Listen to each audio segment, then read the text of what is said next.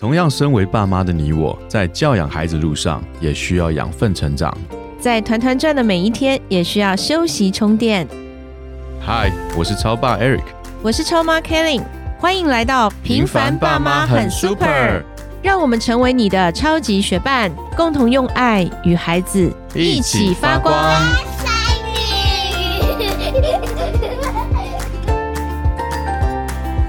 嗨，我是超爸 Eric。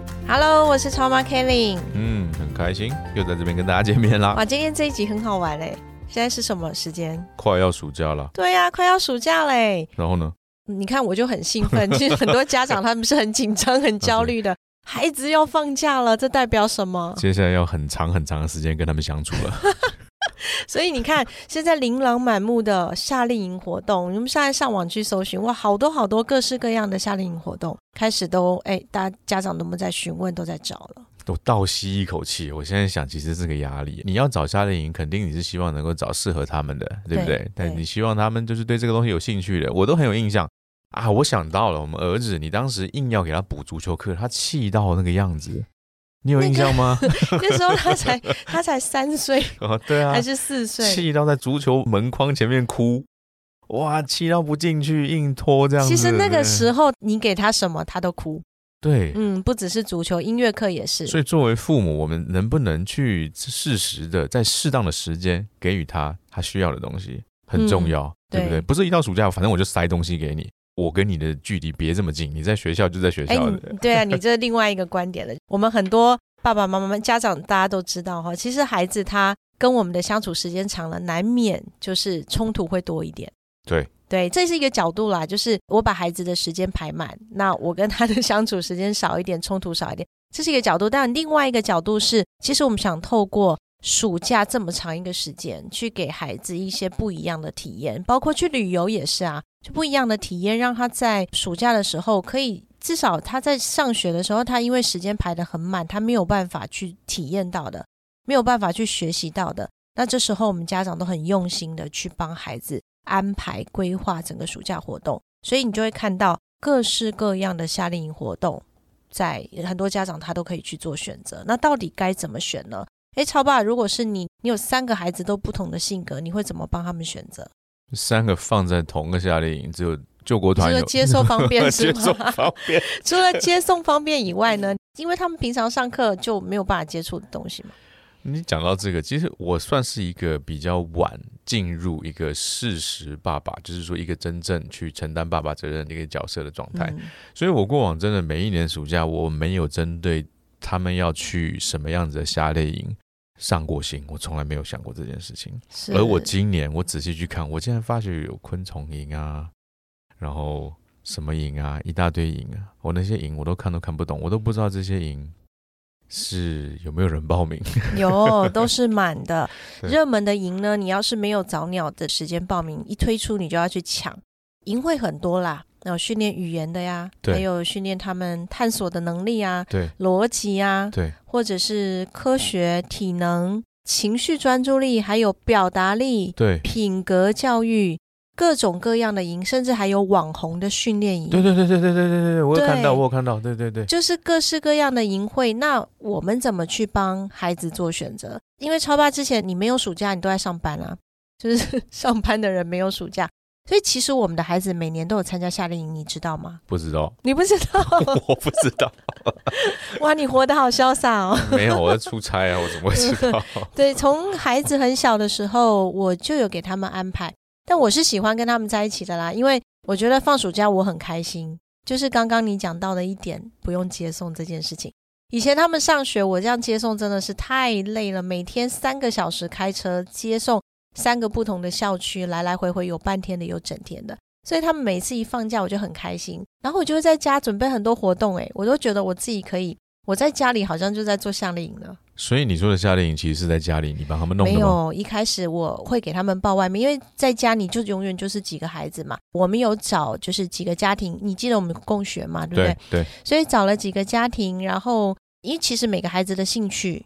跟他们父母想要给他们都不一样，对。但这个时候我们要去沟通，就是说互相的去尊重，或者是不同的领域去涉略。因为我会以为我的孩子需要表达力，但是他可能更喜欢艺术。嗯，所以有的时候我们父母所认知的，并不一定还是真的孩子喜欢的或者是需要的。没错。所以那个共学的一段时间呢、哎，我就觉得说，其实我们要给孩子设计活动没有这么难，除了送到外面去之外，其实我们在家里也可以做一些事情。你真的唤醒了我当时你们在做共学那段时间的那些日子。你也是共学的爸爸对之一啊，我们在做共学，有质量的共学是非常有用的。是当我们可以在共学当中给孩子培养艺术的特质，我记得我们当时那个艺术老师非常的强，嗯很厉害，是爸是一个爸爸他，是不是艺术家？对，嗯，对他很强的是，他能够让孩子画的衣服，我我讲难听一点，鬼画符好了，我真的看不出来什么东西，就黑色的这样画一堆。他竟然还让他拿着他的画，很光荣的站在台上，说我画的是什么，对。然后这里面是什么东西。他讲的东西我们根本看不懂，不是那个东西在那个画上。爸爸，你没有跟着他的故事沉浸进去，对，嗯但是他让孩子从小就有表达，很清楚的去表述出来他的想象跟他的内容，这一点其实是也开了我的眼界，我觉得是非常的棒的。另外，你们当时还有烤饼干，还有烤苹果派，我都有看到那些照片，我就觉得你们好厉害哦，很会运用暑假哎。嗯然后，其实这各个方方面面都让孩子去扩张他在学习上的视野。嗯，我让孩子参加过几个不同形态的夏令营，那最多的我会选择的是，比如说体能运动这一块，因为我总觉得他们在平常上课的时间，这个体能上的训练是不够的，即使是周末也是还是算有限，所以我会想说，哎，体能的部分。第二个部分就是他们也比较少接触，就孩子很喜欢创造或是探索，那跟这个相关的。那至于像有一些语言的训练啊，或者是说像阅读训练啊这种比较静态的，我过去就比较少帮他们报名。那我曾经报名过一个营队，我也觉得很棒，就是关于孩子的品格教养。品格教养一般来讲，我那时候想，哎，这不是在家里做五天能够教养品格吗？就是抱着试一试看的心态，因为就是几个孩子结伴就去嘛。我觉得他们在那个过程中设计的内容非常好。他们在品格教养的这一块，不是我讲一个故事，告诉你这个故事要传递什么样的品格、信仰或信念，而是透过团队的合作，或者是他们分组的活动，还有一些游戏的设计，让他们在这个体验当中去学习，比如说人跟人之间的沟通该怎么沟通，怎么去互动，那他们如何共同的去完成一个任务，而这个任务呢，或者是他们有分组的竞赛，那他们在这个竞赛的过程中，他们怎么去调试他们的心态？所以我觉得在夏令营的设计活动里面，你如果参加到真的很用心去设计的营队，其实对孩子帮助是真的很大的。我们怎么来做筛选呢？我觉得这个就是要看大家很多家长他们是否参加过的经验，多去比较一下。因为我们都作为家长嘛，所以其实我们在给孩子选择夏令营的时候，也多半都会考量到这个夏令营的品质怎么样，安全怎么样啊，或者是它的内容是不是孩子喜欢。对，因为有时候看的真的是各种各样的海报琳琅满目，我的孩子喜不喜欢也是一个问题。所以，我们常常跟孩子沟通的时候，他自己也看不懂里面到底是在做什么，总是要去了才知道。嗯所以，我觉得口碑是蛮重要的啦，就是曾经参加过。那因为自己三个孩子的关系，然后以前在跟孩子们一起做共学，其实我觉得安排孩子的暑假活动，除了送出去参加夏令营之外，也可以有更多的一些选择。那我们刚刚讲说旅游，像我们现在在规划要去八天的旅游的行程嘛，那这个旅游当中去可以带给孩子什么样的视野？所以这一次我想试着是孩子来规划路线。